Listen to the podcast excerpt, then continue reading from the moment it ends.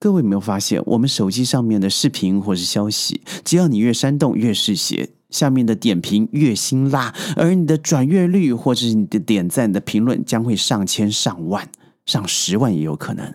但到最后发现这些消息是子虚乌有，主要的原因是它够煽动、够有情绪、够刺激。最近的娱乐节，不论是张小姐，不论是王先生，不论是吴先生，他这些消息啊，让我真的是觉得快炸疯了。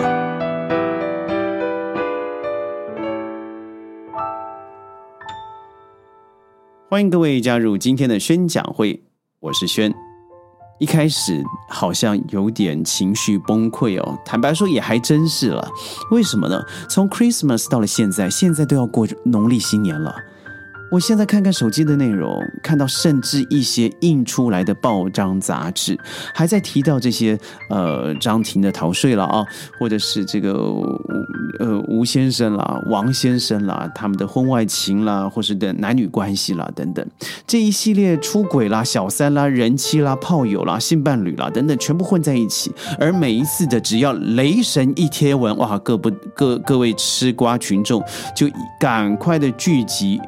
转发又评论，这好像对于一个真正在做视频的人呢，是一个非常大的讽刺。因为努力去做，不见得有人听、有人看。但是这一种雷神出击，讨论别人男女关系，甚至变成一种女性对男性仇恨大集会的一种言论，反倒是啊，能够聚集所有人的眼神。奇怪，你想想看啊，这是人家的婚姻故事。人家好吧，就算私德不检，的确，我们给他的惩罚，但人家也没结婚嘛。哦，你说人家逃漏税，这绝对是错误的事情。但是够了吧？他查漏，他有了这个问题，那国家税务局还有我们的人民会对他做一个简单的批评，让他下了神坛，甚至封了号，不能再直播货。够了，打住了，我们。生命难道只剩下这些渣男渣女互相批评、批评网络上面彼此叫骂，我们才愿意去关心他吗？你有没有想过，你要成为渣男呢？你还有一点本事啊，比如说你要有外貌、有身材、有谈吐，有时候还有一些才华，这样子去吸引别人，不就是如此吗？你在批评别人的同时，是不是因为你太过嫉妒了呢？我说一次啊，我所提到的人，没有一个人我有交往，从来没有一个人。真的是他的粉丝，或是喜欢过，甚至连歌曲我都不知道。但以前的年代里头，我们对于性与爱这个字是比较呃隐晦的，我们常会提呃说一些爱情啦，比较纯情的画面。而至于后面的这个动作戏呢，我们就隐约的就龙蒙每个带带过去了。在中文里头，我们提到如果有爱而发生了性行为，那叫做爱；如果没有。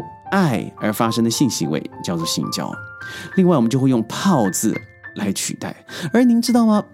我身旁的小朋友问我：“哎，轩娜，到底什么是自慰啊？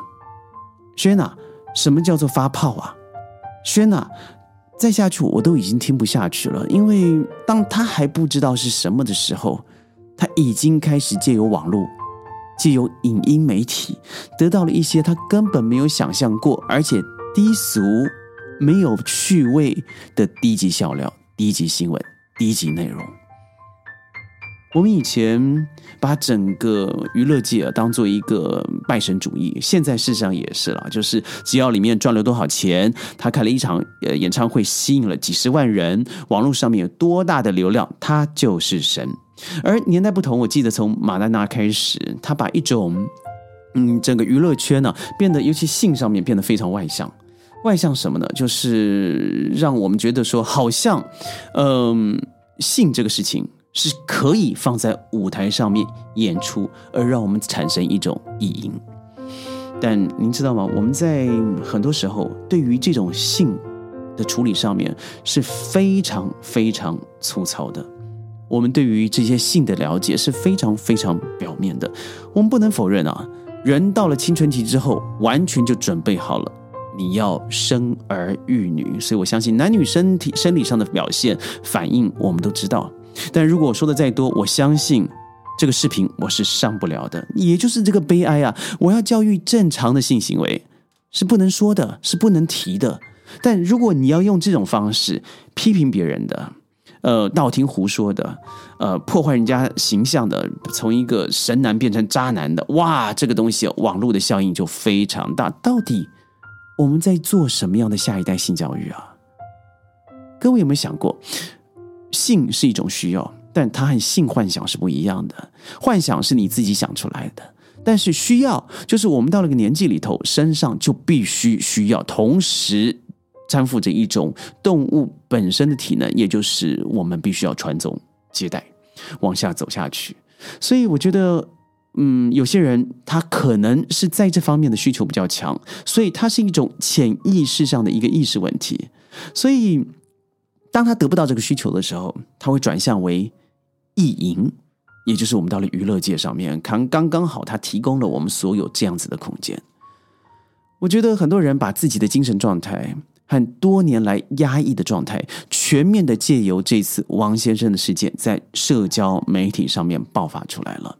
所以，当这个雷神铺呃发文的时候，就会得到很多这种我不知道是一种宅男还是老女哦，他总把这种情绪发在网络上面，直接的批评，直接的攻坚，让这个网络上面变成一种一次集体性的呃网民骚扰事件。骚扰谁呢？骚扰这些可能你根本没有事实根据，骚扰这些你认为他道德上有瑕疵，骚骚扰这些你自己不喜欢被骚扰，但是你现在却用网络上去骚扰别人的方式来满足自己的需要。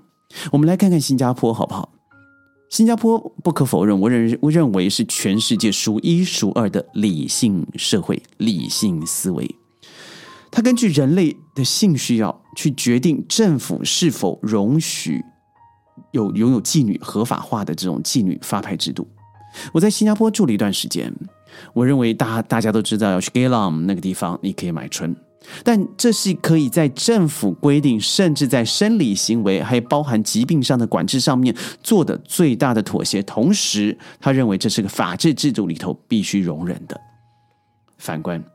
西方社会是以基督教社会本身对于这样子的压抑和禁忌，他认为在我们的教育里头，这是不能被包含的。不要说不能被包含这个事情好了，你说人种都有问题啊！哦，你说你都漂亮，你都脚好，但你是黑人，你就不够漂亮哦。你是白人是不是？好，那你必须要是基督徒哦。你是基督徒还不够，你可能还是必须要福音教派的。这就是标准的美女的一个应该要有的样子，但。是吗？这是一个文化和人的潜意识下保持最后的美啊！娱乐也是如此，性也是如此。当他在宗教上面得不到他的满足和发泄的时候，他就会变成怎么样呢？放大到娱乐产业。所以，当性需要没有得到正当的满足，社会便会衍生出各种的社会问题，譬如说交际是否合法啦。那我们可不可以在呃大庭广众之下讨论性了？而如果你讨论的太多了，这个小学生是不是可以回到家里头告诉你父母，然后再让父母来告这个老师说：“哎呀，他提了不该提的问题。”但是打开手机看看网络，甚至报章杂志写的不都是这些内容吗？那您的孩子，你是什么？是是故意把头埋了起来，说这个这个事情是不会发生的，这个事情哦都是假的。可能吗？我觉得这是今天人类的一个悲哀，因为我们真正的家庭教育失职了。我们用科技来取代人伦，我们用科技那些不正确、不正常哦，而且甚至我认为资料来来来源都有问题的消息，来取代了我们父母应该教育的教育。我在生活和我身旁的小瓜，很自然的提到一些生理行为。很自然的说一些身体的触碰，告诉他们这是一个正常，而你必须要拿出来说，而不要到你自己觉得隐晦了很久，你什么都不敢碰，什么都不敢说，而私下真的去做了。因为不要忘了，你就有这个需求，而造成最后的问题。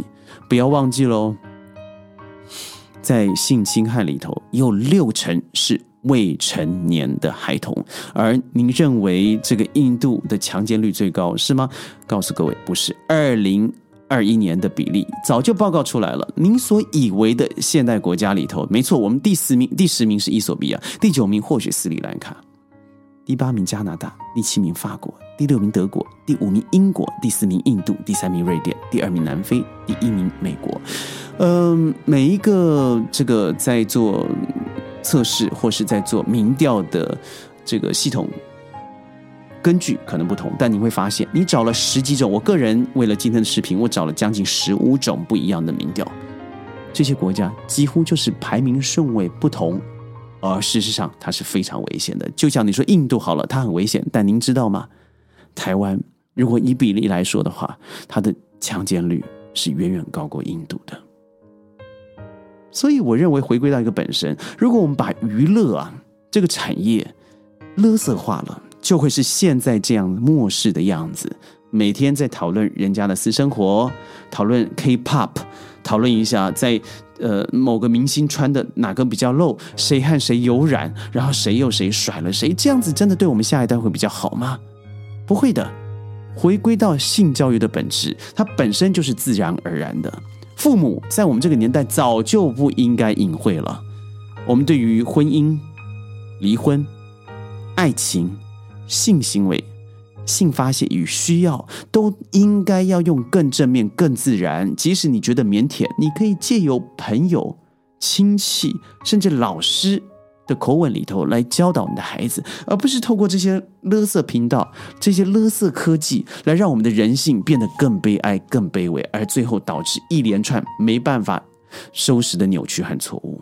所以您知道吗？我要强调的是，我不知道今天的视频会不会顺利播出，因为我提到这个字 S E X 太多了。但是我哪个地方色情了？我哪个地方说错了呢？之前一个电影《Danish Girl》丹麦女孩，她把一个女孩子有变性癖，有人怀疑她是同性恋，到了她最后成为完整的女人的时候，她的心路历程的描绘，它里面有大量的裸露，但却完全没有色情。但现在不是啊。现在娱乐界是完全不太多的裸露，但是却充满了暴力与色情。请问你要哪一个？一个平台、一个教育机构、一个国家、一个社会，应该对自己的教育是有自信的。而有自信的教育，就必须要从一个完整的家庭教育做起。我认为这不是学历高低，这更不是社会财富，这是做人基本的伦理与道德。我是宣宣讲会，每天十五分钟在云端和你分享世界的大小事。我说到这里还是有点气愤。如果你未来您看到了这些勒色消息，请不要转发，请就赶快跳过去了，也不要再留言了，因为这样子只是残害了我们下一代的青年儿童。我是轩，我们明天见，拜拜。